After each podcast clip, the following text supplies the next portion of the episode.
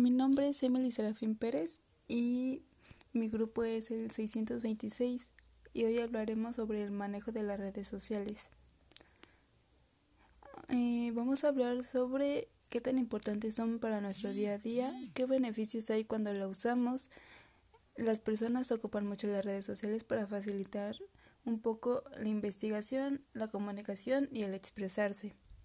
Las redes sociales son servicios prestados a través de Internet que permiten generar un perfil público en el que puedes plasmar datos personales e información.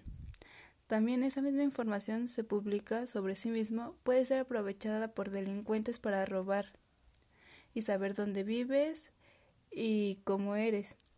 Esa información puede terminar en manos de redes delincuencias que se especializa en traficar a las personas, prostitución, etc. Algunas recomendaciones para proteger tu información son mantener tu información en privado, no envíes tus datos completos ni nombres, evite el uso de cualquier información personal que te identifique y te pueda localizar. también hay que evitar subir fotografías, que eso también ayuda para que nos encuentren. Eh, está el acoso cibernético y el síndrome del impostor. Es el gran peligro que proviene de que los niños se comuniquen más de forma indirecta, en que se ha vuelto más fácil ser cruel. El acechar, otro gran cambio que ha llegado a una nueva tecnología y especialmente con los teléfonos inteligentes, es que estamos realmente solos. Los niños actualizan sus estados y comparten lo que están viendo. Tienen aplicación que les permite que sus amigos conozcan su ubicación específica en un mapa en todo momento. Las ventajas y las desventajas de las redes sociales.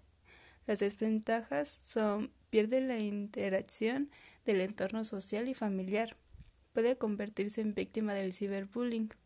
Se expone a personas que muchas veces no conocen y publican su información personal. Las ventajas son que generan mayor comunicación e interacción entre los jóvenes. Están más informados, facilitan la relación entre las personas. No está mal navegar en las redes sociales e interactuar con tus amigos, pero debes de tener un cierto límite. Como conclusión, las redes sociales nos sirven mucho.